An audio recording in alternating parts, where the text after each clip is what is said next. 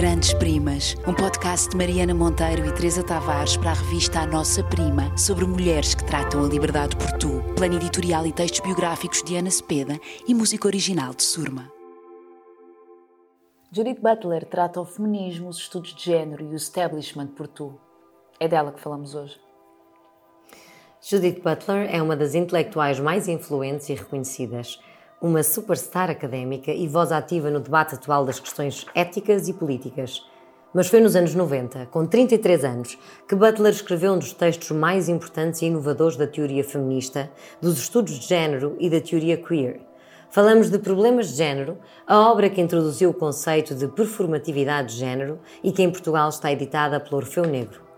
Butler defende que o género não é uma identidade estável, mas uma construção que fazemos continuamente, que é flexível e que pode ser alterada em diferentes alturas ou contextos.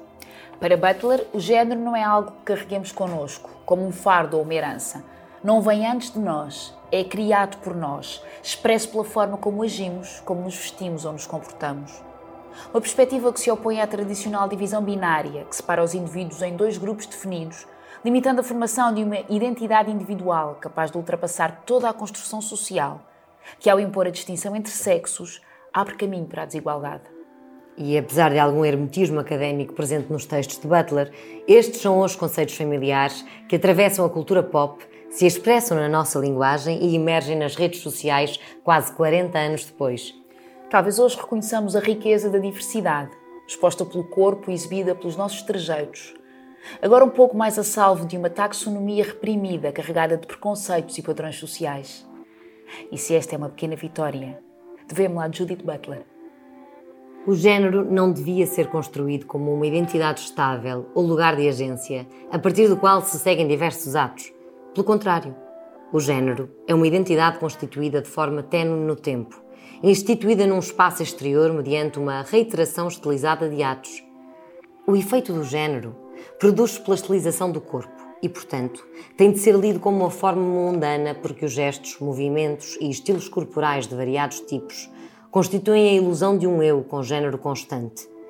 Esta formulação desloca a concepção do género do fundamento de um modelo substancial de identidade para um modelo que exige uma concepção de género como temporalidade social constituída.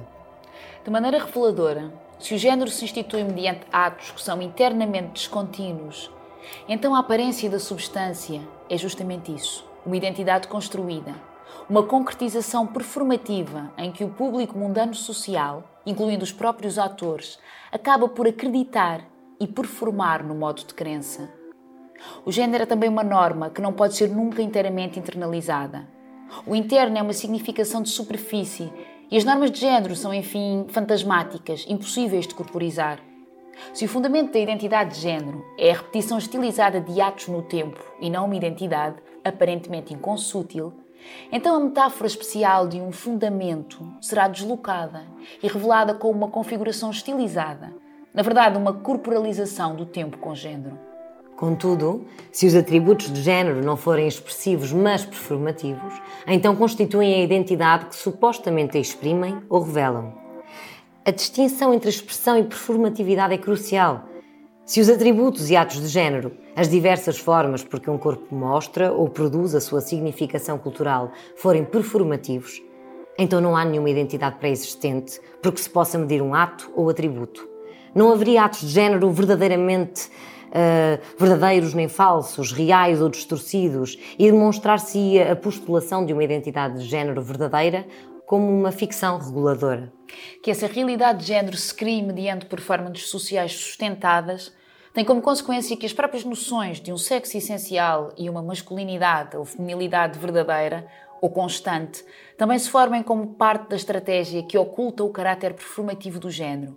E as possibilidades performativas de proliferar as configurações de género fora dos quadros restritivos da dominação masculinista e heterossexualidade obrigatória. Os géneros não podem ser nem verdadeiros nem falsos, nem reais nem aparentes, nem originais nem derivados. Não obstante, enquanto portadores credíveis destes atributos, os géneros também podem tornar-se total e radicalmente incríveis.